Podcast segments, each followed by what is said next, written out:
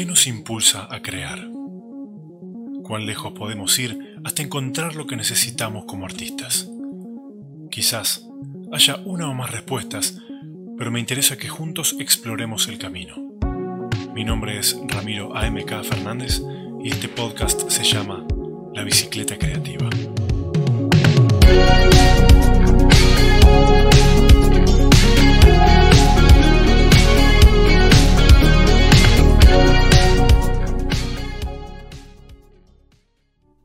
El invitado de hoy es Alejandro Burdicio.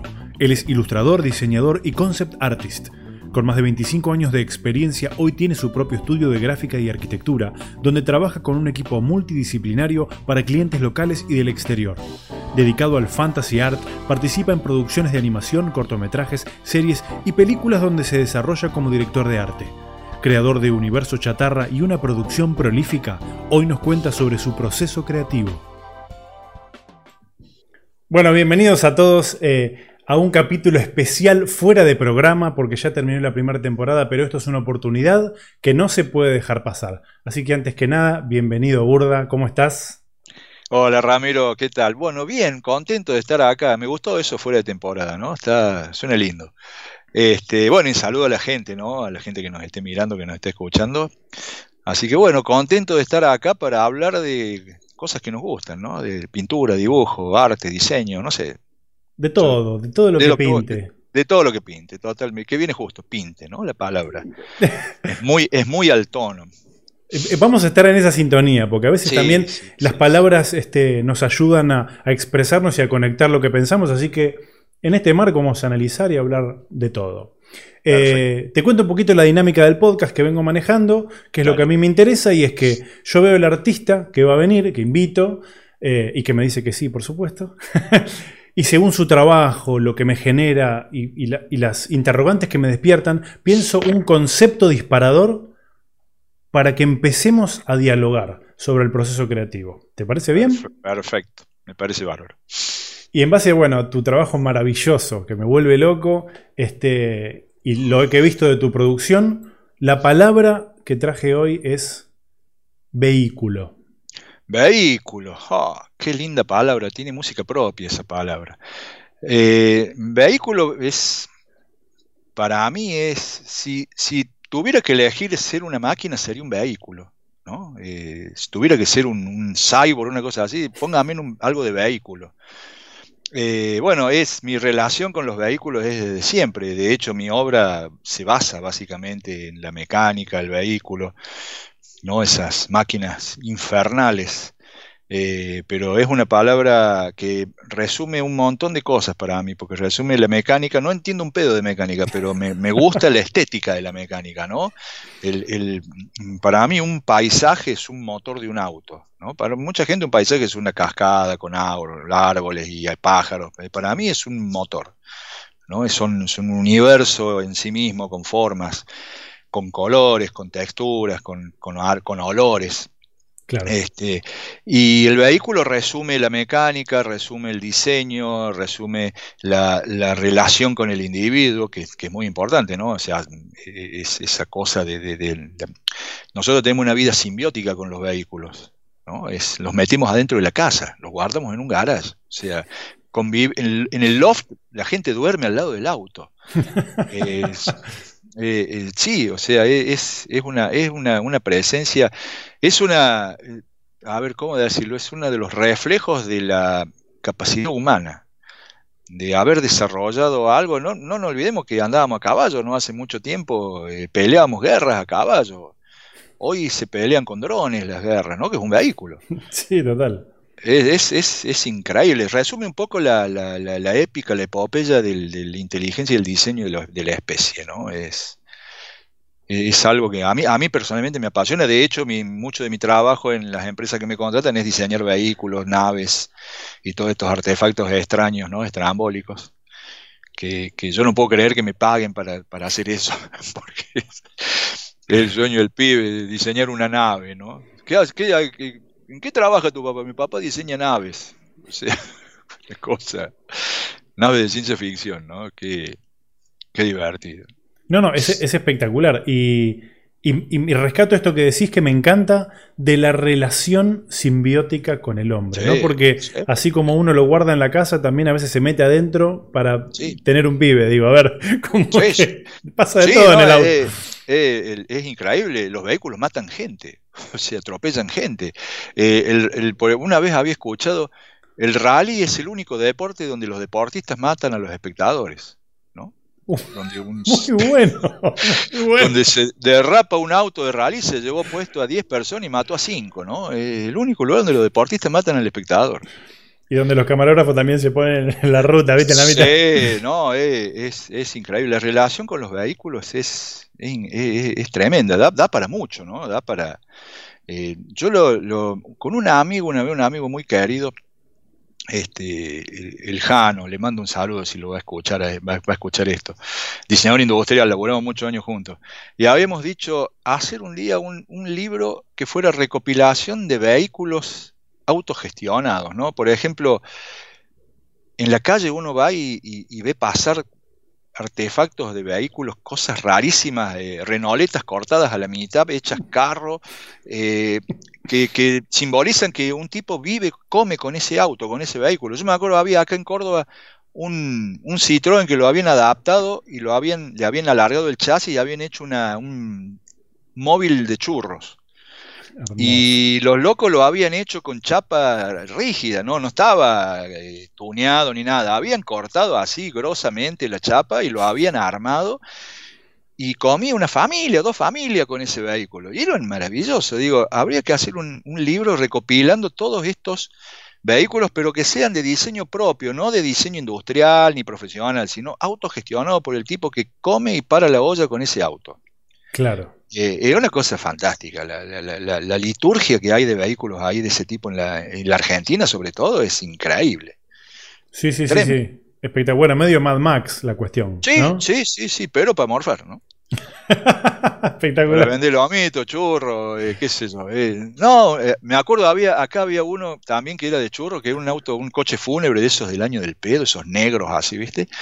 y le habían hecho dos solapas a donde iba el cajón, habían abierto la carrocería, le habían hecho dos solapas que se levantaban y habían escrito con aerosol churros y le habían hecho la, habían escrito ponele la churro la, la letra de arriba con en blanco y le habían hecho la sombra en, fucsia, una cosa así, una, una bárbaro, fascinante, fascinante. Sí, hermoso por la diversidad también. Y cuando vos decís, bueno, esto está creado por la necesidad o por el impulso o por o por andar a saber qué, este, es otra cosa que, bueno, las líneas están fluidas, el diseñador industrial lo pensó para que el consumo. Esto es así, uno a uno. Tiene que sobrevivir así y con las herramientas que tenés. O sea, el tipo tiene que inventarse y, morfar de algo y no tiene plata para, comprar un auto, ni pagar un diseñador, ni ir a un taller de, donde te customizan nada. El tipo agarra lo que tiene en la casa con dos amigos y lo mar, la martillazo y lo doblan como sea y lo hacen y lo sueldan así nomás. Este, no, es, yo me acuerdo aquí en Córdoba de pibe estaba el patito, el dragoncito y ¿Cuál era el otro? Y el barquito. Eran camiones que los habían adaptado y les habían hecho carrocerías de dragón, de pato y de barquito. Obviamente el más copado era el dragón. Eh, que era, muy gracioso porque tenía la, donde estaba la cabina, hmm. se levantaba la cabeza del dragón y tenía dos pisos, después para atrás y estaba la cola y en el pecho del dragón estaba el parabrisas, lo veías loco manejando, ¿no? El, dueño, el dueño del, dragoncito. Entonces eso salía en carnaval y vos te subías y te dabas una vuelta por el barrio, qué sé yo. Medio tren de la alegría, digamos, ese plan. Claro, una cosa así, pero un dragón, era una, cosa, una locura. Eh, lástima que no había celulares en esa época, porque era para filmarlo. Ya no sé si andarán por en alguna chacarita tirados, pero, pero eh, eh, eso es liturgia urbana de comida. Yo y de ahora viendo a la distancia comían una familia con eso. Claro.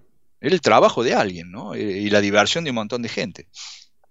Bueno, algo, algo de eso, por ejemplo, que me llama la atención es que eso que por ahí puede parecer para alguno bizarro, obviamente no está atado a las líneas del diseño específico de un diseñador, etc. digamos, tiene cierta belleza que por supuesto yo, yo veo, yo sé, y sé que vos lo ves y lo rescatás en tu obra. O sea, esa cuestión medio quizás marginal, disidente, que sucedió, que no fue... Yo pienso que hay cosas que no están diseñadas, están hechas. Digo, sucedió. No es que alguien lo planeó, simplemente sucedió. Pero hay exactamente. algo de belleza en eso y veo que vos lo rescatás y haces algo incluso mucho más bello por el contexto que le metés y cómo lo metés conscientemente de tus obras. Entonces, por ahí no había celular, pero estás vos reinterpretando eso, ¿no? Exactamente, sí, sí. La, como me dijo Oscar Chichoni, un gran amigo y tremendo ilustrador, me dice, Burda, nosotros dibujamos nuestra infancia. ¿no? Y, y pensándolo, y le digo, tenés razón, Oscar. Eh, hacemos eso. Yo cuando repaso lo que yo hago, y sí, vehículos, trenes, me crié a siete cuadras del ferrocarril Belgrano, me la pasé jugando, boludeando ahí de pibe en, las vías, en los galpones, en la pasarela, este, y dibujamos eso, y por eso yo lo rescato desde, una, desde un lugar no nostálgico, ¿no? Porque no, no me gusta la nostalgia así como concepto de, quedar pegado en la nostalgia, ¿no? Alguna vez escuché que la nostalgia es una enfermedad, y, y en cierta forma coincido. ¿No? Esa cosa de añorar lo que ya pasó, ¿no? Querer volver al lugar donde fuiste feliz, no, listo, ya está, ya pasó. Buscar lugares felices más adelante, para adelante. Este, pero tengo esa cosa así de que conexión emotiva con, con, ese tipo de cosas en las cuales para mí la textura, el color, la, relación con el individuo son, son importantes, ¿no? Es, eh, es, la, es, la, ciudad misma, es, son elementos eh, que, los vas a encontrar, eh, como vos decís, o sea, están ahí, pasaron, ¿no? no están premeditados. Entonces, yo rescato esa cosa de la cotidianeidad de lo que veo. Y, y, obviamente que todo eso tiene después siempre un trasfondo social, cultural, que, para mí es importante. Dice, ah, vos dibujas cosas argentinas. No, yo dibujo cosas que, yo estoy seguro que la ves aquí, la ves en Nueva Delhi, la ves en, Tailandia y, de hecho tengo un montón de gente, gran parte de ella del tercer mundo, que hace muchísima empatía con las cosas que yo dibujo. Porque cuando yo pongo una chapa canalada acá, una, una casillita hecha de madera o de ladrillo bloque, un tipo en Bombay, en Nueva Delhi, hace empatía y dice, claro, si lo ve todos los días eso. Claro. ¿No? Eh, es, su realidad es esa. El tipo de primer mundo le parece muy pintoresco, pero no lo relaciona socialmente a nada. ¿no? Lo, simplemente lo toma como algo visualmente anecdótico. Pero yo rescato ese tipo de cosas. ¿no? Me toca estar en la Argentina y, dibujar la realidad de lo que veo, pero si estuviera en, la India o en, o en Taiwán o qué sé yo, dibujaría exactamente lo mismo, lo que vería ahí. No, y está bueno que lo que, lo que rescatás son verdades universales. Mm. Y, que, y que la cuestión social y el hacer con lo que uno tiene existe en cualquier parte. El, que tiene los recursos dice, bueno, con estos recursos puedo hacer esto. Y eso es algo que se refleja independientemente del medio. Pero acá, o sea, hay algo que, rescato de lo que decís que me interesa. Primero, esto de la nostalgia, de mm. que no estás atado, de que a lo sumo buscas cosas más adelante. Y ahí es donde también pensé en esta palabra, porque creo que tu obra o tu forma de pensar o no estar atado a la nostalgia y mirar para hacia adelante, hacen que tu herramienta o tu forma de expresarte sea un vehículo que te viene llevando por diferentes lugares, ¿no? O sea, vos, por ejemplo, la pintura es un vehículo que te llevó a diferentes experiencias. Y por ahí, una obra que haces es un vehículo que lo mandás hasta de viaje hasta Nueva Delhi y el que está allá dice, uh, mirá lo que me trajeron, esta es mi realidad y es la misma de Argentina. Exactamente. Entonces, creo que a veces también lo que hacemos es un vehículo de mensajes. Yo sé que vos, sos eh, un tipo que refuerza mucho el tema de que haya un mensaje. Sí, el contenido. El contenido. Entonces, qué mejor vehículo que por ahí esta, esta forma de contar, ¿no? ¿Algo de eso me podés decir? Sí, eh, bueno, el, contenido es el vehículo. Eh, yo mm, todos los días me propongo levantarme y, no dibujar al pedo, no pintar al pedo. Tiene que haber un sentido por el cual pintar, dibujar. Eh, por lo menos para mí, tengo que comunicar algo, ¿no? Tengo que vehiculizar algo desde el contenido. Entonces siempre me tomo como desafío, que fue, yo creo que la, el punto de madurez como artista fue entender la importancia del contenido. Estaba deslumbrado con la técnica siempre, ¿no? La técnica, la técnica. La técnica es un facilitador, mm. es, una, es un posibilitante. También es una especie de vehículo, ¿por qué no? Pero la técnica en sí misma, si no está acompañada de un contenido que le dé sustancia, que le dé sentido, es, es nada. Es simplemente un hecho visual, ¿no? Es un, o es un logro visual, o es una jactancia visual, ¿no? Poder dominar la técnica. Pero, pero lo que trasciende es el contenido y, yo me, he puesto el objetivo de, tener contenido. La pregunta es, ¿cómo se genera el contenido? ¿no? ¿Dónde compro el contenido? ¿Se vende en el Easy el contenido? ¿Qué, lo, lo, pedimos por el Mercado Libre? ¿Cómo es el tema del contenido? Y es la vida misma. Mm. Yo he llegado a la conclusión que si vos tenés una vida, no digo interesante, no sé quién puede tener una vida interesante, pero que sos intelectualmente activo, que te preocupas por las cosas, o sos cuidadoso de, lo que pasa a tu alrededor, o tenés algunas ambiciones intelectuales, y bueno, vas a tener contenido, vas a manejar contenido, porque vas a manejar información. Y la base del contenido no es saber de memoria tal cosa tal otra, es manejar información, ¿no? Mm. Es cotejar información, poder comparar, yo mezclo, en mi, laburo es mezclar cosas, tomo cosas del pasado, del presente, el futuro, hago una amalgama, le doy un sentido eh, distópico, gracioso, grotesco, absurdo, lo que sea, y ahí sale algo. Pero, pero tengo que manejar el contenido y la información. Es, la información, cuando digo información, es todo tipo de información, visual, gráfica, musical, eh, escrita, oral, es, es, es, básicamente así se construye, creo yo humildemente que se construye el contenido, más todo lo académico que vos después puedas incorporar en tu vida, que no es menor. Este, todo, todos los artistas decimos que nos autogestionamos porque sí, porque nacemos artistas y después nos damos cuenta. nadie se va a hacer artista talentoso en una escuela de arte, simplemente va a adquirir conocimiento, eh, pero, pero el talento ya lo tenés, ya venís siendo artista, la decisión es tuya de ser artista. Este, pero la parte académica ayuda porque da formación, da marco teórico, da contexto, da eh, capacidad de trascendencia, eh, da solidez, ¿no? manejo de lenguaje. ¿no? Estamos nosotros, estamos voy yo hablando acá porque obviamente alguna formación tenemos que nos permite manejar cierta elocuencia para hablar de lo que nos gusta. Entonces eso también es contenido, ¿no? El poder comunicar, que es básico, ¿no? El arte es una forma sofisticada de comunicar para mí.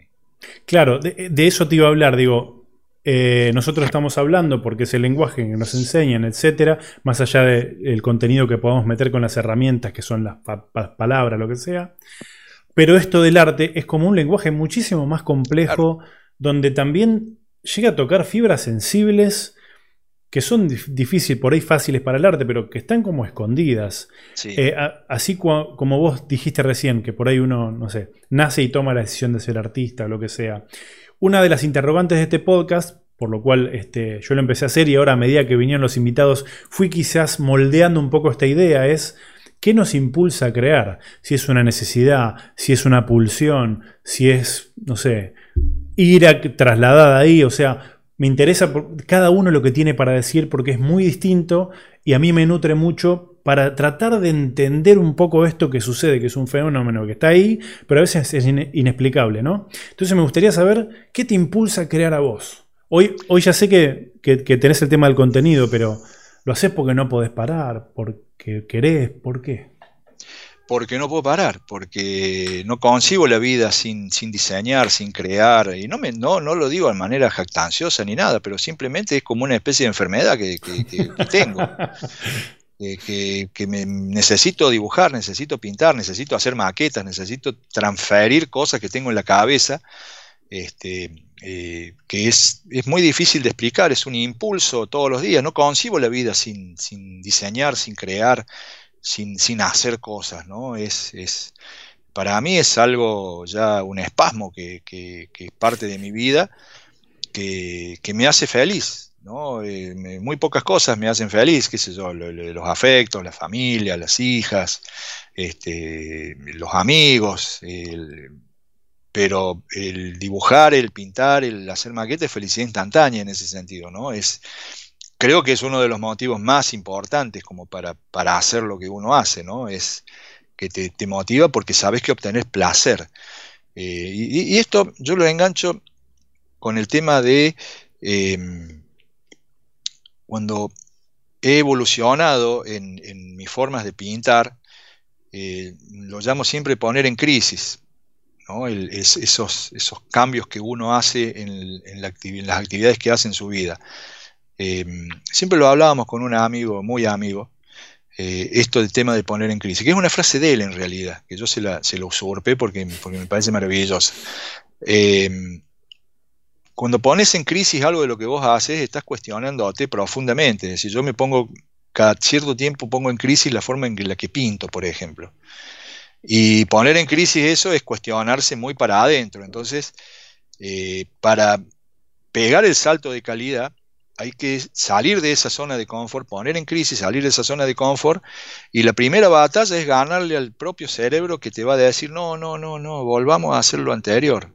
No, mm. no, no, no cambiemos. Pero está bien así, déjalo así. ¿Por qué, ¿Por qué cambiar? ¿Por qué estrés? Y hay que sostener esa, esa, esa patria. Porque si no, terminás haciendo siempre lo mismo. Entonces, va a llegar un punto, el cerebro te va a decir todo el tiempo, no, no nos gusta, no nos gusta, queda feo, no, mirá qué feo que, volvemos a hacer lo otro, hasta que encuentra placer. Hasta que en un momento vos a fuerza de insistir encontró, el cerebro encontró placer y ahí aceptó el cambio. Ese cambio a mí me llevó una vez seis meses, ¿no? De, de, hasta que encontré, logré engañar al cerebro que encontré el placer y aceptara que tenía que salir de la línea y empezar a trabajar con la mancha, por ejemplo. ¿No? Porque la línea es control y, somos seres que queremos tener control, que queremos controlar. Por eso, cuando uno habla de dibujo, habla de control, de línea, y después quiere pintar allá adentro, necesitamos controlar la, pintar sin límites, el caos, es la anarquía y el cerebro. ¿Cómo vamos a permitir esto de que no tener control de lo que hacemos? Pero bueno, eh, eh, yo me planteo esos pantanos filosóficos así internos de, mejorar a fuerza de sufrir un poco. Pero creo, considero que es la forma, ¿no? Los cambios, fíjate que las sociedades en su conjunto son conservadoras porque no quieren el estrés social, no quieren el cambio de golpe. ¿Por qué vamos a cambiar si está bien así? Acá en Córdoba todos los cambios que hubieron a nivel urbano fueron todos fervientemente rechazados de entrada. Las peatonales, la costanera, la, remodelación del río. ¿Para qué van a hacer eso? Y ahora andás a sacáselo. Claro. Andás acá la peatonal, te, te, prenden fuego. Entonces, hasta las, hasta las sociedades se vuelven reacias al cambio porque no quieren el estrés, no quieren lo nuevo. Y lo nuevo, ¿cómo sabemos si va a estar bien? Pero bueno, ese, ese es un desafío que yo me planteo eh, eh, permanentemente en mi vida, equivocándome, ¿no? Es, es, que, es la, que es la otra, el, otro génesis de, todo, equivocarse. Claro. Hace poco alguien me decía que cuando alguien viene con una idea nueva, el cerebro químicamente reacciona como si alguien viniera con un hacha a partirte la cabeza. Totalmente. Y uno se resiste, por eso cuando alguien te discute, uno se pone como, se encoleriza, ¿no? Eh, hasta que, como vos decís, encuentra algo de placer y, ah, acá puede ser un lugar habitable. Ahora, el tema es ese también, ¿no? En el proceso, por lo menos a mí, yo hago cosas, me frustro, digo, mm, no, uh, me falta, uno se, se latiguea, qué sé yo. Y, y cómo ya mediás eso de decir, bueno, yo ya sé que de acá tengo aunque sea un añito, una, dos pandemias y media hasta encontrar lo nuevo, pero sé que voy a llegar. ¿Cómo, cómo haces el, que el cerebro te banque, digamos? El axioma es frustración y paciencia. Claro. De la, mano de la frustración viene la paciencia. Ese es el vehículo, digamos. Es, exactamente. La, la paciencia te lleva. La paciencia es el transporte que te lleva que te hace soportar todo ese sufrimiento en función de un objetivo superador que vos sabés que a base de paciencia lo vas a lograr. Por eso hay que tenerse paciencia uno mismo, ¿no? Eh, uno a veces dice, no tengo paciencia para la gente, que yo primero empecé a tener paciencia con vos mismo, que, es la forma en la cual vos vas a poder evolucionar y aceptar los cambios. La, gente que no evoluciona es porque no se tiene paciencia y no se permite tener paciencia para cambiar.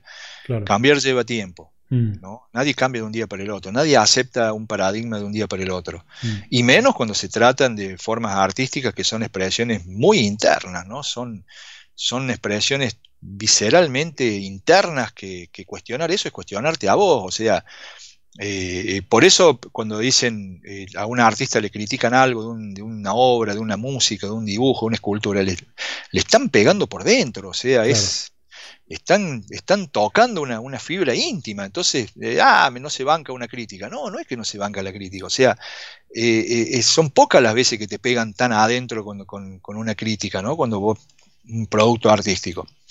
Entonces después la, obra sos vos. la obra sos vos, vos, mm. vos trascendés a través de la obra y si vos le pones como, como corresponde, le pones sentido de pertenencia, le pones eh, emoción, le pones empatía. Yo trato siempre de generar la empatía porque eh, eh, entendí en algún momento que, no hay que caer en, la tontera de que pintar lo que la gente quiere o hacer la música que la gente quiere.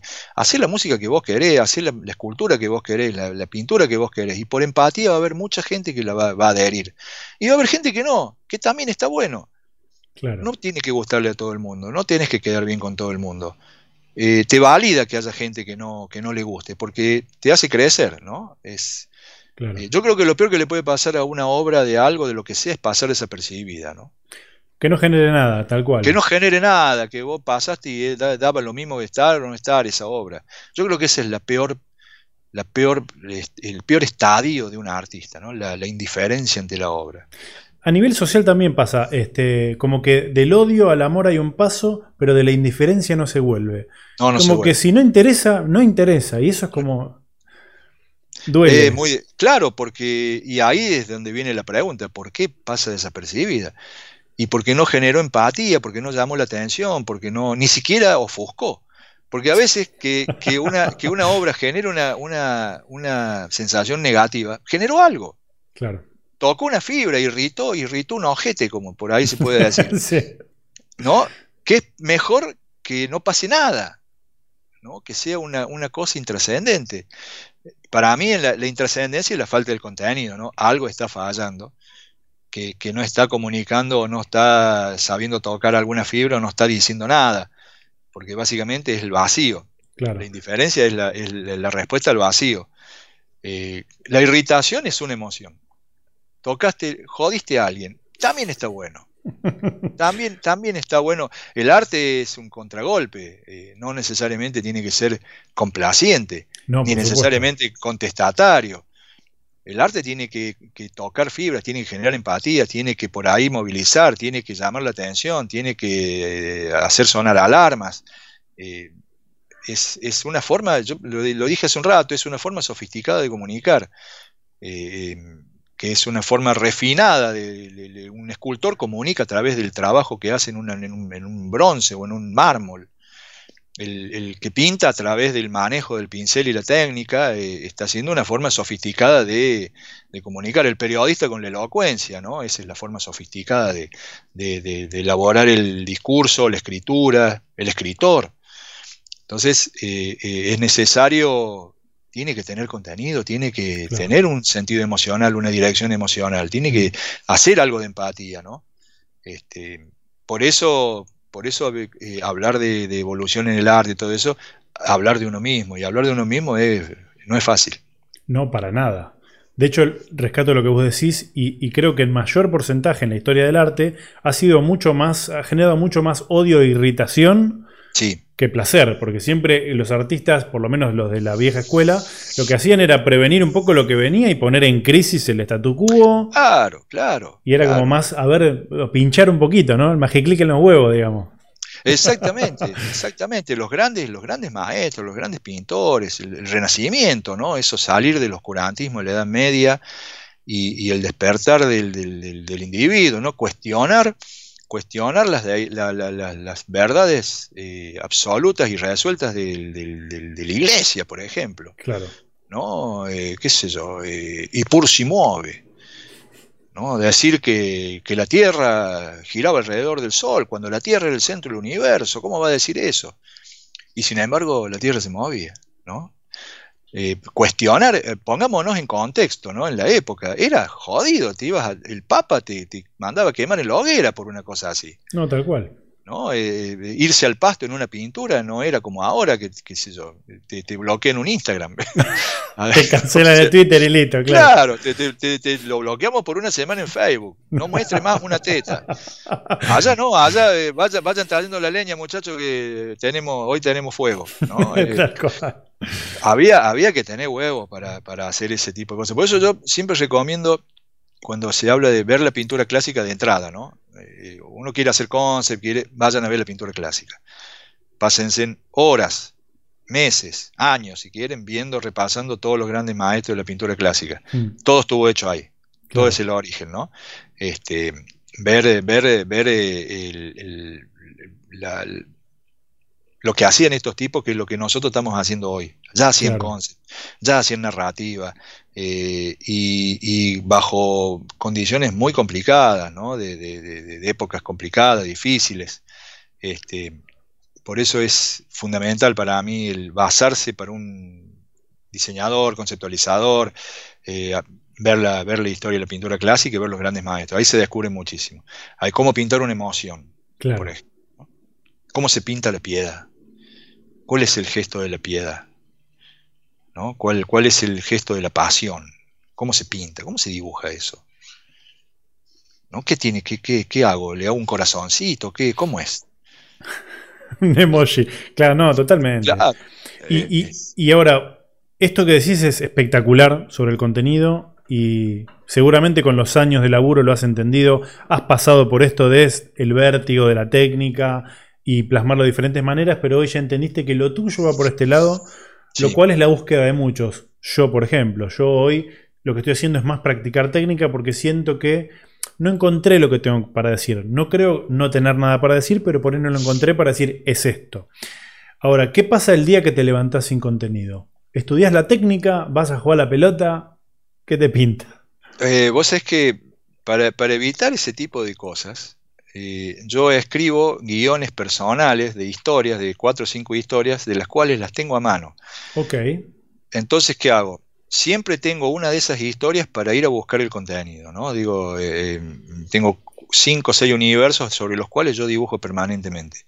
Hay veces que me levanto con ganas de dibujar cosas de no, que no tienen que ver con esos universos. Pero cuando no tengo así, no estoy enfocado puntualmente en algo, voy y busco una de esas historias y algo encuentro. Eh, historias sobre las cuales yo dibujo, sobre historias que yo, que yo relato, que yo cuento, que yo estructuro, muy, muy simplemente, ¿no? No soy un guionista ni nada, ni soy mucho menos escritor, pero tengo historias sobre las cuales me, me, me exijo a mí mismo como si fuera un cliente, ¿no? Me doy mi propia comisión de trabajo. Hoy vamos a dibujar sobre, qué sé yo, humanidad residual, que es una de las historias que tengo. Y ese día entonces empiezo a leer, empiezo a ver y digo, ah, podría dibujar esto, podría esta escena, podría ver esto, este personaje, este vehículo, esta situación. Entonces ahí ya voy armando el contenido. ¿no? Siempre tengo a la mano datos o, líneas para, para, para, para, seguir, líneas argumentales para dibujar no me quedo así cuatro horas diciendo, a ver qué puedo dibujar hoy, un barco, no, pero que antes hacía eso. Claro. voy a dibujar un barco, y, pero ¿por qué el barco? Y no sé, porque está lindo dibujar barco, pero ¿y qué hace el barco? Y no sé, navega, pero ¿a dónde va? Y no sé, ¿y qué tipo de barco es? ¿En qué época? Entonces, cuando vos te empezás a, preguntar todo eso, ahí estás provocando el contenido, ¿no? ¿Qué sentido tiene dibujar un barco?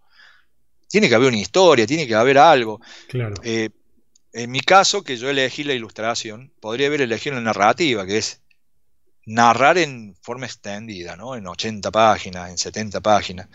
Me encanta la historieta, eh, algún día haré narrativa para mí, no para nadie, este, pero me divierte mucho más narrar en una sola imagen.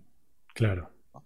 Porque ahí, ahí se acote el universo, se comprime todo, te exige ser mucho más, más, más diestro a la hora de elegir qué vas a decir y a veces pasa que no te alcanza todo para meter todo lo que vos querés contar. Entonces, eh, me, me, me, da mucho placer en una, en una sola imagen narrar distintas cosas. Y, cosas por ahí a tono personal que la gente ni se da cuenta, que yo me divierto con eso. Pero, pero siempre estoy narrando algo, contando algo, tiene que tener un sentido. Entonces vos después con el sentido ya le empezás a dar lo que la, lo que la realidad te nutre, ¿no? ¿Qué, ¿Qué sentido le doy a esto? Eh, le doy un sentido social, político, cultural, eh, vale la pena, se justifica, no se justifica, pero, pero son indisparadores interesantes que a veces te hacen eh, darle mucho valor, mucho más valor y contenido a la obra que estás haciendo. Bueno, rescato esto que me parece precioso, que es como ir a comprar a Coto el domingo para toda la semana. Es como que no vas cada día a comprar lo que necesitas. Entonces vos te generás un material que de repente no se te ocurre. Ahí está. Me encantó. Sí. Me encantó. Tenés un reservorio de cosas.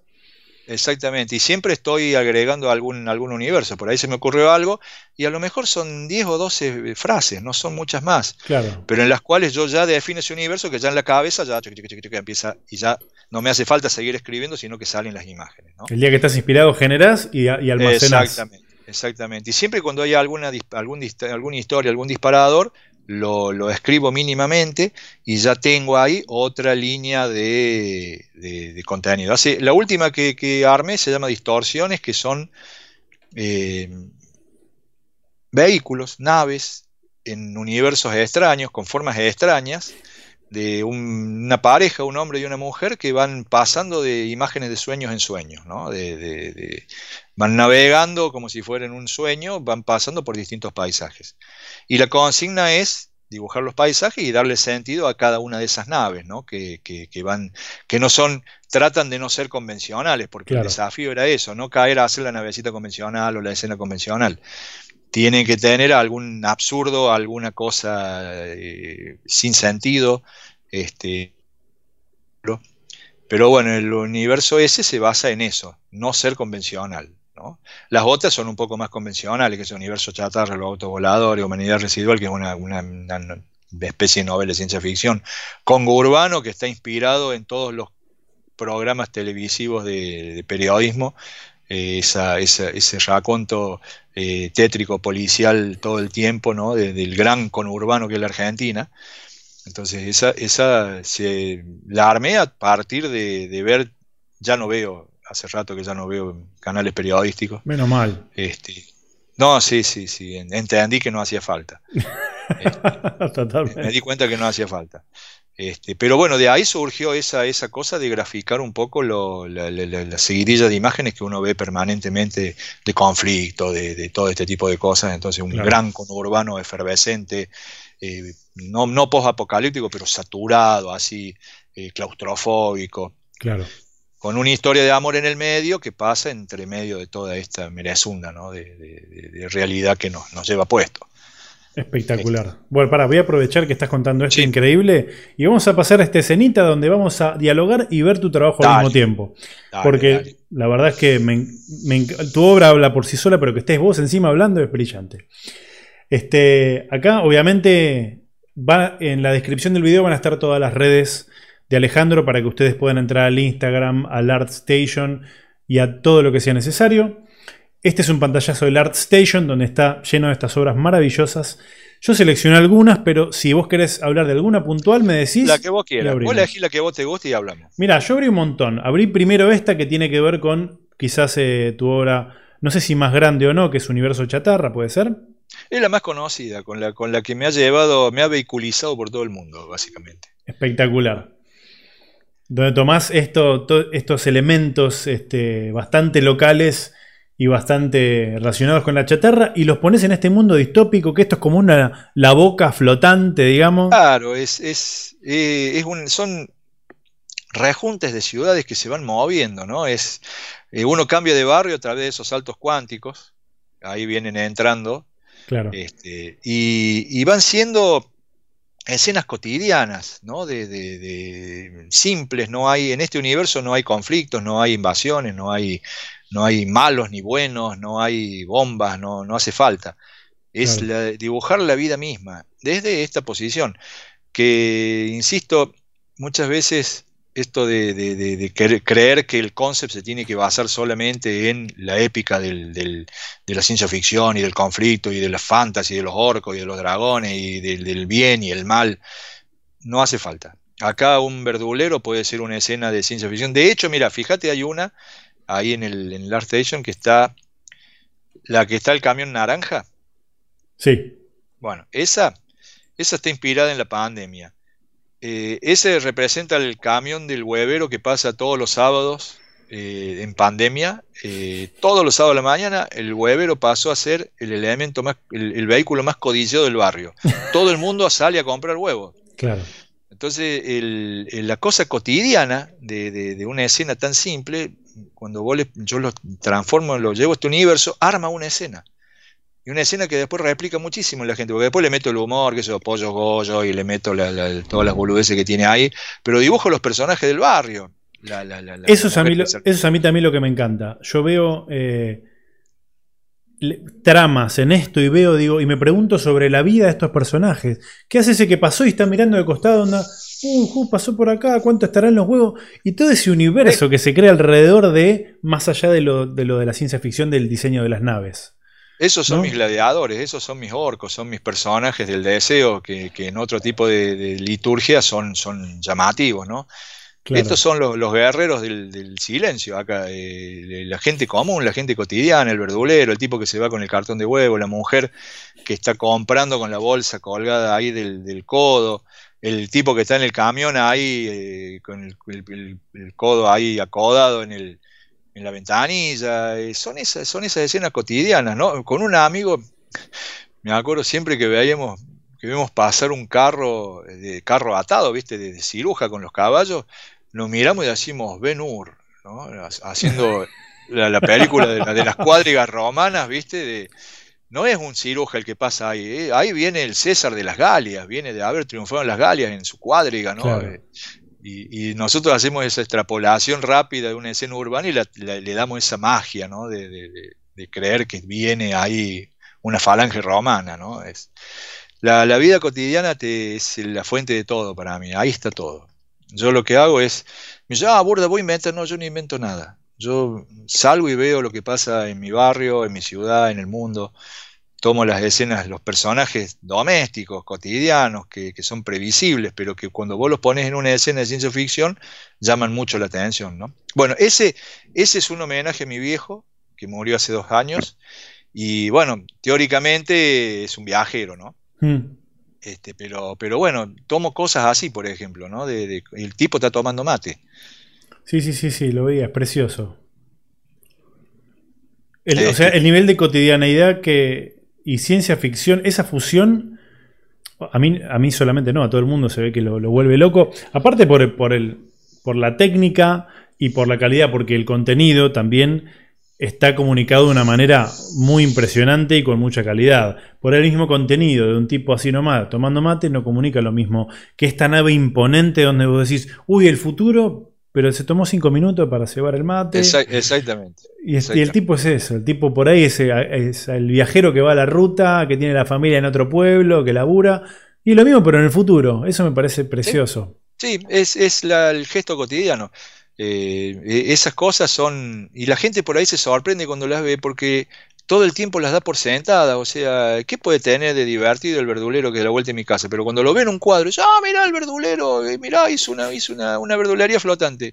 y si vos ves todos los días la verdulería, ¿qué te sorprende? Y lo que pasa es que está sacada de contexto y es un elemento que cotidiano, previsible, dado por sentado, cuando vos lo ves representado en un tipo de esta obra, decís, ah, mira vos, qué, qué, interesante. Y ahí te das cuenta de la cotidianidad de lo que vos haces todo el tiempo. Mm. Eh, yo, a ver, cuando yo entré a ArtStation, hace 3, 4 años creo, eh, tenía miedo de entrar. Todo el mundo me decía, ¿por qué no ponen ArtStation? Porque tenía miedo, porque ahí están los kraken de la ilustración, o sea, están, eh, están todos los tipos que laburan en Hollywood y qué sé yo, que la tienen recontra clara, recontra atada. Y me intimidaba el tema de entrar ahí y decir, y, habrá respuesta, ¿no? ¿Cómo me mira bien, mira mal, me darán bola? Yo veía por ahí el nivel de crítica de, mucha gente del palo, ¿no? del paño, que, saben muchísimo del tema. Entrar a exponerse, digo, voy a entrar a una batalla medieval con una cuchara, ¿viste? Y, después me di cuenta cuando me puse a ver, durante un año estuve viendo ArtStation, me di cuenta de un elemento en común que me, que me dio esperanza. Faltaba contenido. ¿no? Digo, yo a estos tipos le puedo pegar en los tobillos les puedo patear los tobillos con el contenido. no con la técnica, no con la técnica, porque la técnica son, son tipos que ya venían con mucho training, mucho entrenamiento. Yo me acerqué con la técnica, pero entré con el contenido. Y, ahí, y ese fue el ariete, ¿no? El contenido. La gente empezó a decir, viendo de toda la ciencia ficción que había, un loco que en el caso mío que hacía ciencia ficción con, con cierto toque de humor, de grotesco, de no es tan serio, ¿no? Esa cosa cartona de la ciencia ficción, que no, pues la nave, los colores. Los aliens, claro. Los aliens, viste, y todo, todo lúgubre, y todo. Y aparezco yo con naves de colores y, cosas cotidianas, y, bueno, fue el contenido. Que es transversal, un verdulero lo encontraba acá y en la China. Entonces son personajes asequibles, rápidamente reconocibles por cualquier tipo en el planeta. Los va a entender rápidamente, los va a asociar rápidamente. Y también es hermoso eso de heroizar al tipo que está todos los días haciendo ese laburo y por ahí en su vida él no es ni el protagonista de su vida y vos estás heroizando, digamos. Claro, eh, la épica del tipo común, del hombre común. muchas veces cuando en el universo chatarra, la, gracia no es el auto, sino el personaje que está adentro, que a veces no se ve. Pero volvemos a la relación del vehículo con el individuo. ¿no? Yo, eh, cuando dibujo, cuando, cuando veo los autos los autos viejos, ¿no? me acuerdo de los años 70, bueno, yo soy el, básicamente criado en la, en la década del 70 y del 80. Y los autos tenían la cara del dueño, si el dueño tenía cara de ese auto. ¿no? Era, mira, tiene, tiene, tiene Renault y tiene cara de Renault el que lo maneja. Cara de Falcon, tiene guarda con sí, sí, sí, no, o sea, eh, pero, pero siempre había así esa relación y digo, ¿por qué, ¿por qué me pasa eso de que hago esa, esa relación? Porque ese tipo de autos, y los autos más antiguos, estaban hechos para el individuo, celebraban al individuo. Hoy, los, hoy los vehículos celebran la billetera, celebran la, tecnología, el estatus. Exactamente, pero no celebran al tipo común. Un Sean tiene estriado el paragolpe. O sea, en vez de poner un fierro recto, lo loco lo estriaron. ¿No? eso es un toque delicado, es una delicadeza. Lo mismo que poner un adorno en la punta del, del capó, eh, el águila puesta en la punta del capó y ponerle el escudito y, hacer esbelto el, picaporte de la puerta. Estaba pensado eh, homenajeando al tipo que compraba ese auto. ¿no? Entonces la relación del vehículo y el individuo ahí estaba propiciada. Hoy son naves espectacularmente cómodas y de tecnología de puta madre, pero que celebran más el estatus y la billetera que al individuo en sí, ¿no? No, son autos familiares, no tienen esa, e, ese concepto que vos lo asocias rápidamente con una, una cosa cotidiana, ¿no? No es un Rambler donde viene toda la familia y arriba en el, en el porte equipaje iba la valija, el, gomón. Eh, vos sabés que esos tipos van de joda, la van a pasar bien, ¿no? Hoy es una nave que pasa 2000 por la ruta y no sabe qué mierda, quién mierda va adentro, qué Polarizado todo, claro. Polarizado, viste, qué sé yo, es, es una nave. Y, en, estas obras, sí. donde rescatás lo cotidiano, lo heroizás, por lo que estamos hablando ahora, no es que lo quiero definir. ¿Qué hay de eso en vos? Yo sé que la obra sos vos, pero ¿qué hay de eso en ese personaje cotidiano? ¿Te ves reflejado en, eso? Sí, sí, mucho, porque siempre me, encantan los oficios. me, encanta el, ver la gente en los oficios, ¿no? el, mecánico, el carnicero. Bueno, eh, hay uno que se llama Don Tito, que es, que es un carnicero, que fue el carnicero de la esquina de mi casa. Yo me crié mucho con ese hombre. Bueno, ya murió, ¿no? Eh, mm. Pero eh, me llevaba al mercado. Él hacía las compras en, la carnicería y el mercado. Íbamos al mercado y con 10 años me pasaba a buscar y me llevaba al mercado. Y para mí, un pibe de 10 años, entrar a ese mundo eh, es una cosa mágica. son, son lugares de, una, de una liturgia eh, increíble, muy divertido. Yo me divertía muchísimo. Muchas de las caras de los personajes, los dichos, el humor, la dinámica, los colores, el trabajo, la gente trabajando, ¿no? El, tipo despostando carne, uno que viene con una bandeja de pescado, el otro que trae la verdura. Eh, lo mismo que pasar por un taller mecánico y ver el, loco que está en la fosa, el que está soldando.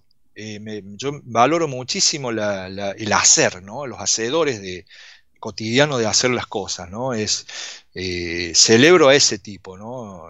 No es que no ponga en valor al tipo que labura en una oficina, que hace el laburo importante, pero, pero celebro al tipo que hace, ¿no? Que, a veces no es muy tenido en cuenta, pero que gracias a la soldadura que hizo ese tipo en ese coso, eh, eh, un, colectivo sale y lleva gente y trae gente, ¿no? es, el, tipo que arregla cosas. Creo que somos eso como especie, ¿no? Es tener dos pulgares no es al pedo. Todos los pulgares oponibles, hermosos. Exactamente. O sea, la, gente no sabe que la, humanidad se basa en estos dos deditos. y en, lo de, los pies también. Viste que, en la época de los egipcios había como o sea, hechos de madera, dedos gordos ortopédicos para gente que no los tenía, porque si no, no se podían parar. no, no puede parar. Eh, eh, Entonces yo reivindico todo eso, la capacidad creadora del, individuo, ¿no? Y cuando digo creadora no es de los grandes inventores, sino del tipo común, el tipo eh, que, con un martillo y algo va y arregla algo y hace algo. Entonces, por eso mucha en esta escena, por ejemplo, mecánica cacho. Son dos mecánicos que están arreglando una nave espacial y están haciendo lo que hace cualquier mecánico, ¿no? Eso, cambiando el diodo. Pasando más eh, presupuesto. Claro, viste, soldando. el, perro ahí, que siempre hay un taller mecánico, el perrito está a la sombra ahí bostezando.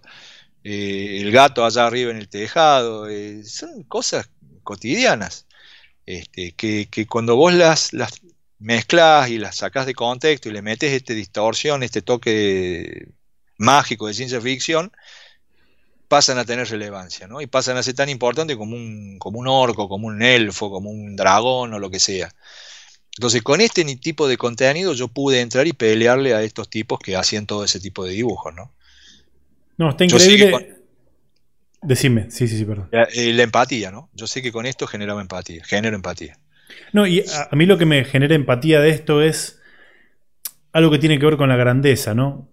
Yo charlando con vos me doy cuenta que sos un tipo, aparte de hiper talentoso, súper humilde, y que al reflejar esto, esta otredad, esta disidencia del tipo que está ahí soldando una nave, y no es el, piloto que va a salvar el planeta, Hay, algo también de, de, bajar un poco el ego del artista, ¿no? Porque a veces el artista también pone súper escenas hiper heroicas porque quiere ser el protagonista o queremos ser el protagonista de nuestra vida y que sea una vida épica y a veces es una vida que es una vida, digo, a veces somos un poco extra, somos personajes secundarios. Entonces está bueno esto que tiene las dos cosas. Tiene, para mí, la calidad es 10 puntos, este, es indefinible, digamos, es increíble, y a la vez hay algo del, che, somos esto también, somos el tipo que está ahí laburando, un horario, llega cansado a la casa y se pone a ver la tele, qué sé yo. Totalmente, somos, somos domésticos, somos cotidianos. Eh, a mí siempre me gustó mucho leer sobre la Primera y Segunda Guerra Mundial. Creo que a muchos de los ilustradores de mi edad nos hemos inspirado muchísimo y nos ha, eh, influenciado muchísimo esos dos conflictos. Este, la, en la Segunda Guerra Mundial, la gente que peleó activamente en el frente no llegaba al 2% de lo que era el grueso de los ejércitos. El resto era todo logística. Y cuando digo logística, el cocinero, el mecánico, el ingeniero, el tipo que llevaba bolsa, el que traía, el que manejaba la lancha, el que servía la comida, el que planchaba la ropa. Tipos cotidianos que en un conflicto hacían una labor secundaria eh, que no está en los libros de historia, pero que las guerras se ganan con esos tipos, con esa gente, ¿no? El que pelea pone el cuerpo es el héroe, pero el que le lleva la comida, el que le lleva la logística, el que le tiene la ropa caliente, el que lo cuida en el hospital, el camillero. Eh, eh, hay, una, hay una anécdota de un, siempre la cuento porque es muy emblemática. Eh, un piloto bombardero B-17 en la Segunda Guerra Mundial, un pibe de 19 años, capitán de la tripulación, porque los, pibes, los capitanes tenían más de 21 años, la guerra se pelea con jóvenes, no con viejos. Mm. El tipo manejaba un avión, dice, yo manejo, a mí el, gobierno me da que pilote y vaya a bombardear una ciudad en un avión que vale, no sé, 10 millones de dólares, no sé cuánto vale en esa época. Y mi viejo en mi pueblo no me presta el auto. es increíble. Sí, tremendo. Es, tremendo, es, no hay cosa más cotidiana que eso, o sea, ese tipo sacado de contexto de su vida cotidiana lo mandaban a hacer ese laburo y después volvía al pueblo y el padre no le prestaba el auto. Hermoso. Eh, es, la vida identificado. es la vida misma, o sea, yo reivindico al tipo común, ¿no? a ver, eh, rescatando al soldado Ryan, era maestro de escuela el tipo. Eh, él, lo dice, yo, yo, en la vida real eso tan distante, él era maestro de escuela. Y como él, miles, millones de tipos que fueron sacados de su lugar, de su cosa cotidiana, a ser héroes y volver después a su vida cotidiana. Claro. Yo, yo rescato ese tipo de cosas, ¿no? De ese tipo de personajes. No rescato el guerrero necesariamente, sino que rescato el tipo común, porque la humanidad se sostiene con esa gente. Somos la inmensa mayoría de los que hacemos ese laburo todos los días, ¿no? Sí, sí, totalmente. Em, ¿Y cómo viene este viaje en el que estás? ¿Con tu obra? ¿Con los proyectos que estás haciendo? ¿Encontrándote en esto que haces? Bien, eh, periplo, un periplo eh, interesante, desgastante. Ahora, en, este momento, estoy trabajando en dos productoras, una de Buenos Aires y una de Estados Unidos. En, una para la de Buenos Aires para una película animada y, la de. Espérame un segundito. Sí, tranquilo. Este, y la de la de Estados Unidos, este, en un videojuego. Espectacular y estoy trabajando un promedio de 11 horas por día, más o menos. Este, y sí, mi, vida de, laburante es... Y aparte tengo otras cosas intermedias que, me van surgiendo, que me van saliendo. Este, esperamos un segundito porque tengo... Tranquilo. sí, sí, sí, acá ya te... Un mensaje que no puedo dejar de, de contestar. Ahí está. Escúchame, Guillermo del Toro, estoy acá en un podcast, no me rompas las pelotas. Ay, Dios. Eh, y así que estoy con eso y trabajando muchísimo, mucho. Eh, Pero digo, el viaje, ¿cómo te encuentra? enfocado, feliz, eh, tenés un objetivo. Digo, más allá, más allá de lo comercial o lo que sea, ¿cómo te encontrás en ese viaje vos? Eh, motivado siempre, 100%. Eh, siempre no... Eh, yo, a ver, para el trabajo tengo que estar motivado. Tengo que levantarme todos los días y tener buen humor para, cumplir con las consignas, con los tiempos. Me, gusta lo que hago, me entusiasma. Quizás no me gusta tanto laburar. Si me da a elegir a laburar y no laburar, voy a elegir no laburar. no te creo.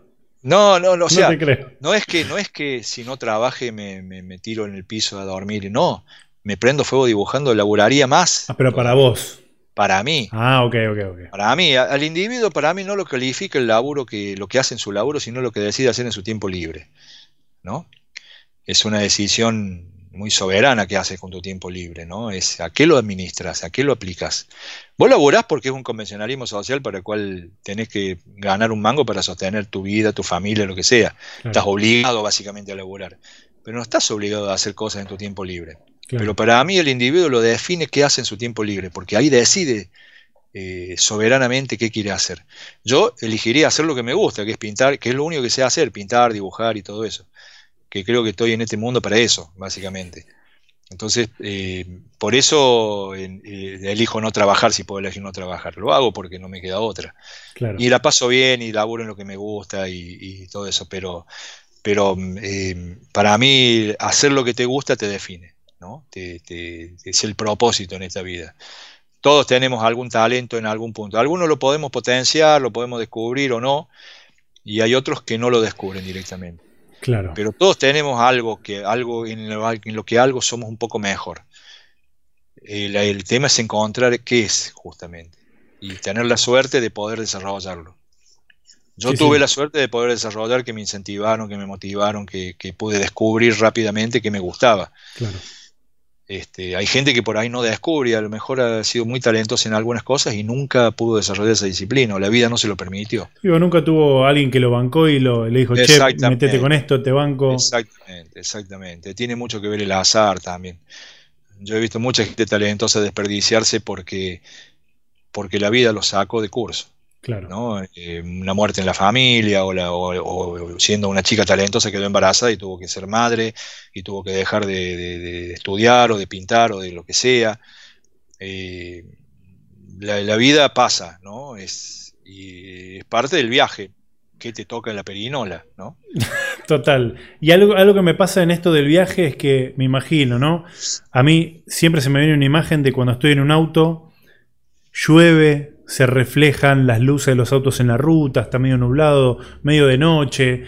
Y hay algo del clima que tiene que ver con el viaje. O el clima, alguien se sube a un auto, se saca, se descalza, se pone el mate, digo algo que tiene que ver con el clima. El clima en tus imágenes a mí me maravilla porque siempre hay algo que llama la atención, no es un clima chato.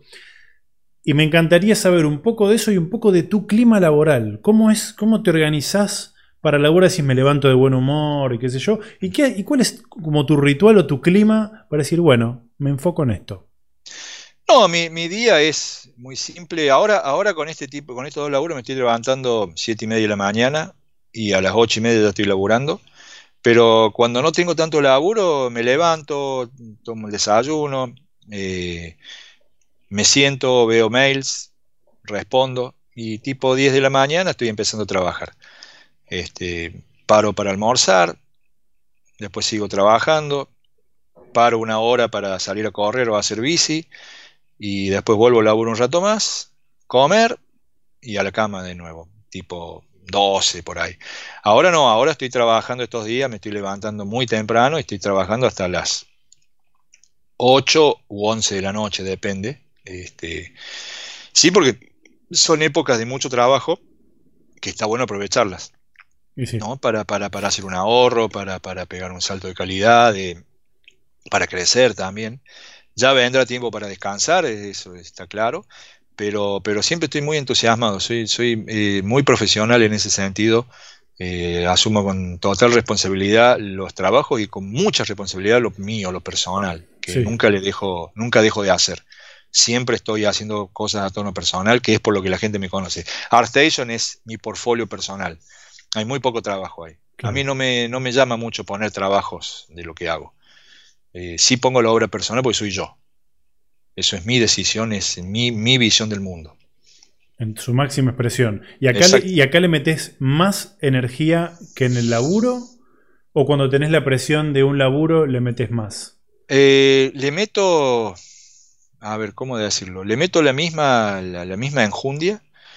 Lo que pasa es que la satisfacción es distinta. Yo en mi trabajo personal, yo no tiene nadie, nadie me va a venir a cuestionar qué pongo. En el trabajo sí, bajo de línea, correcciones, yo estoy dibujando a veces en función de la expectativa de otros. ¿no? Pero a veces eso te da un marco también para relajarte un poco. Cuando vos sos tu propio jefe, a veces es como. Sí, sí, la decisión personal de transferir tu propio mensaje es mucho más exigente, ¿no? Eh, vos querés que salga bien, ¿no? Que, que, vos sos tu peor jefe. Pero, pero sí, pero disfruto muchísimo eso. Medio que a esta altura ya me canso un poco por ahí cuando tengo que cambiar cosas de un trabajo en el cual no estoy de acuerdo con el cambio. Claro. Pero tampoco me voy a poner a discutir con un director de arte o algo, listo. Lo querés así, bueno, lo haré de la mejor manera, aunque no esté de acuerdo. Pero, pero me respetan bastante dentro de todo. O sea, por los años que tengo, más que todo, ¿no? no lo va a amortivar burda que está grande ya y se va a enojar si le decimos que cambie, que se Pero, pero cuando lo hago, hago mis cosas me pongo muy exigente conmigo mismo. Quiero que salga así, quiero decir eso, quiero que sea así. y lo redibujo 20 veces hasta que logro lo que yo quiero que sea. Ah, perfecto. No te casás con el primer concept, le das vueltas hasta vos estar contento con eso. Sí, sí, porque quiero que salga lo que yo quiero. O sea, no, no, no que me gane por cansancio. Claro. Si no sale, lo voy, lo dejo, lo, lo, archivo y después lo retomo, pero no me va a ganar. Lo voy a hacer como yo quiero. ¿No? Qué lindo que seas así implacable, me encanta. Sí, sí, no, es que sí, sí. Eh, a ver, voy a, voy a decir una cosa jactanciosa que no, no debería decirla no me gusta decirle, pero si le escuché decir a un amigo, a un ilustrador amigo de, que fue alumno, y me dice, a medida que fui haciendo cosas y fui mejorando, me di cuenta de lo difícil que es ser bueno en algo. ¿No? Eh, y yo pensándolo dije, sí, es bueno, es difícil ser bueno en algo. Es, muy difícil. Lleva mucho tiempo. No estoy diciendo que yo sea bueno ni nada. Eh, eh, digo, hacer bien las cosas no es fácil. ¿no? Llegar a ciertos lugares no es fácil. Yo he llegado a ciertos lugares por un sacrificio tremendo, no por, un, por talento, ni por mucho talento, ni nada, por mucho sacrificio. Mm. Ser bueno, por eso también es un mensaje, tenganse en paciencia, ser bueno en algo no es fácil, no es de un día para el otro. Sí, para los ansiosos como yo, es, Todos somos ansiosos. Estás tirando una bomba, ¿viste? Yo en dos días ya quiero llegar al nivel de... Eh, aparte uno abre esta Station y dice, Uy, tengo que llegar a esto en 20 minutos. sí, pero anda a preguntarle cuánto tiempo le llevó a ellos a hacer eso. O sea, son muy pocos los talentosos así innatos que son contados con los dedos de la mano. A la, gran mayoría nos, lleva tiempo, pero se puede llegar y se puede ser mejor que los talentosos eso. Hmm. La constancia, la disciplina, la paciencia, la, filosofía de, esperar, de, saber que es un proceso, de que esta es una carrera de toda la vida, no es que uno se jubila de ilustrador o de artista. Eh, vas a estar hasta que la cabeza te dé, vas a estar haciendo y vas a ir aprendiendo y siempre te va a faltar algo por hacer. Pero por eso no es fácil ser bueno en algo, ¿no? Lleva eh, un compromiso muy importante. El que asume el compromiso muy probablemente tenga suerte y llegue a, buen puerto. Pero el que no asume el compromiso y se la va a pasar quejando y, va a abandonar por cansancio o se va a frustrar y va, a claudicar. Eh, no hay que claudicar. Está buenísimo. Y te quería preguntar, de todos los vehículos artísticos que puedes llegar a tener, ¿cuál es el que te gusta más? ¿Con cuál te sentís más cómodo? Los trenes. Ok. también, pueden ser herramientas, ¿eh? Digo, no, no, no, tomalo como quieras. Los trenes, los trenes, me encantan los trenes.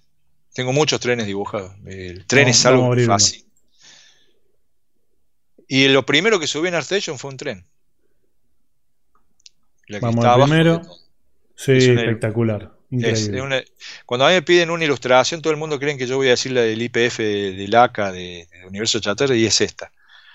Esta es la que más me gusta. Este la, para mí la considero la mejor lograda por, por, la temática, por la atmósfera, por los vehículos, por la perspectiva, por el dinamismo, por la, la, el dramatismo que tiene, lo, lo, difícil que fue armar este escenario y que salió bastante rápido dentro de todo. El render de los shaders. Este, este negro acá, mate, es una locura. Eso, bueno, es una ilustración que resume que muchos aciertos, ¿no? Eh, y, yo lo veo por ahí y digo, puta, ¿cómo mierda dice esto? ¿Cómo, logré? Me costó muchísimo después lograr eh, efectos como estos. ¿Cómo llegué hasta acá? Claro. Sí, sí. Bueno, esta, esta resume básicamente los aciertos, los mayores aciertos que he tenido y que me cierra a mí en todo sentido, ¿no? En estética, en temática, en, paleta de colores, en atmósfera, en diseño, ¿no? encontré el diseño de... Y los trenes que son, son elemento de pasión, ¿no? el, objeto del deseo. Precioso, sí, sí, sí. No, todo acá es increíble y, es más lindo todavía que, vos digas que te sentís más vos en esta obra. Pero que también está bueno que digas y que recalques que también es una agrupación de aciertos, porque podría no haberlo hecho e igual tener valor. Sí, sí, sí, sí. O sea, yo, yo en esta reconozco que acerté más de lo que me equivoqué, mucho más de lo que me equivoqué. que no pasa muy seguido. No, pasa seguido. La gente después lo percibe como un, gran dibujo, eso, pero yo sé los errores que cometo en muchas cosas. Claro. Este, pero en esta casi todos fueron aciertos. Por eso fue la primera que subí. Dije, vamos a entrar con algo que peche. Pateando la puerta, sí. Pateando la puerta. Un allanamiento. Eh, oigan, manga de Kraken, acá estoy. Espectacular, espectacular. Bueno, la verdad es que, a ver, yo estoy muy feliz y elegí esta palabra vehículo también porque la bicicleta creativa es, es, un vehículo que me trajo hasta acá para charlar con vos también, así que me pone realmente muy feliz. Eh, y bueno, quería agradecerte este tiempo que charlamos, me quedaría 50.000 horas, pero quiero hacer un contenido para que la gente vea.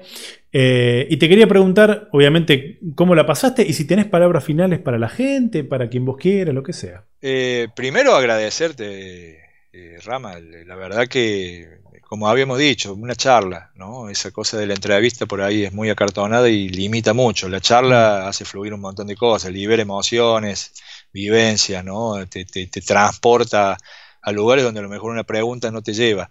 Por eso me parece buenísimo el formato de la charla. Y, yo agradecido siempre que puedo, puedo qué sé yo, comunicar algo de lo que hago, eh, eh, agradecido de la gente, de, la cantidad de, elogios que por ahí me ponen, no es que me ponen mal, pero me, ponen, me pongo colorado, qué sé yo, no sé. No, por ahí no respondo porque no es que no quiera, sino que no, no sé cómo responder.